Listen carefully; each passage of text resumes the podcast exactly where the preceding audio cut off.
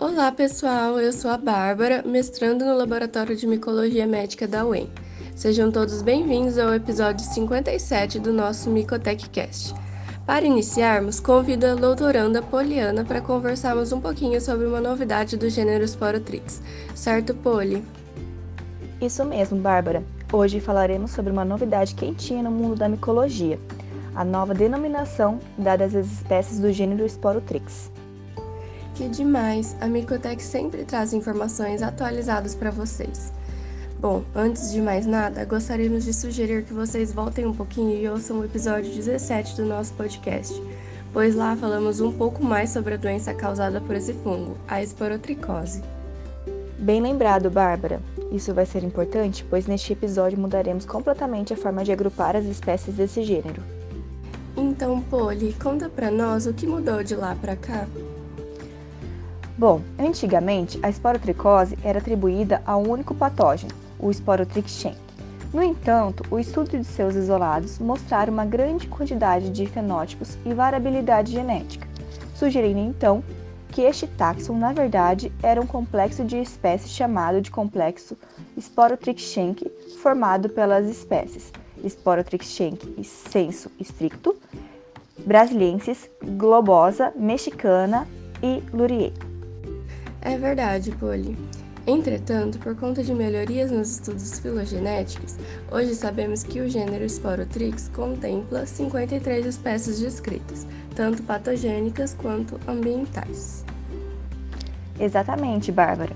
No entanto, por conta desse avanço no conhecimento da biologia das espécies de Sporotrix, foi descoberto por um estudo de Rodrigues e colaboradores em 2020 que a denominação do complexo de espécies não é mais adequada.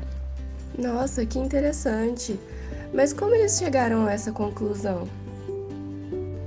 Pois é, eles chegaram a essa conclusão por conta de um artigo publicado por Who e colaboradores em 2015, em que define um complexo de espécies como um clado monofilético de espécies com relevância clínica equivalente. Entendi. Isso deve ter acendido uma luzinha na cabeça dos pesquisadores que começaram a estudar mais a fundo as diferenças entre as espécies de Sporotrix.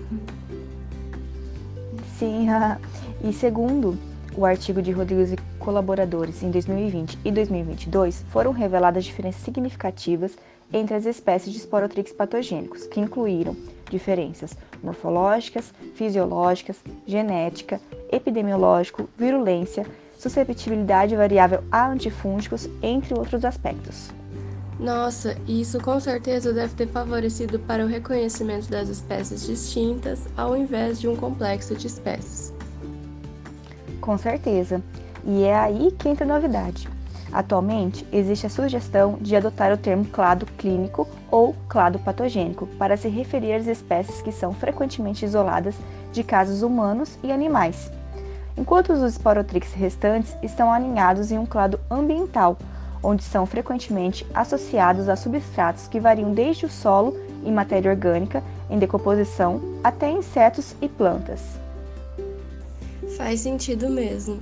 De fato, essas espécies ambientais são agentes raros de infecção em mamíferos.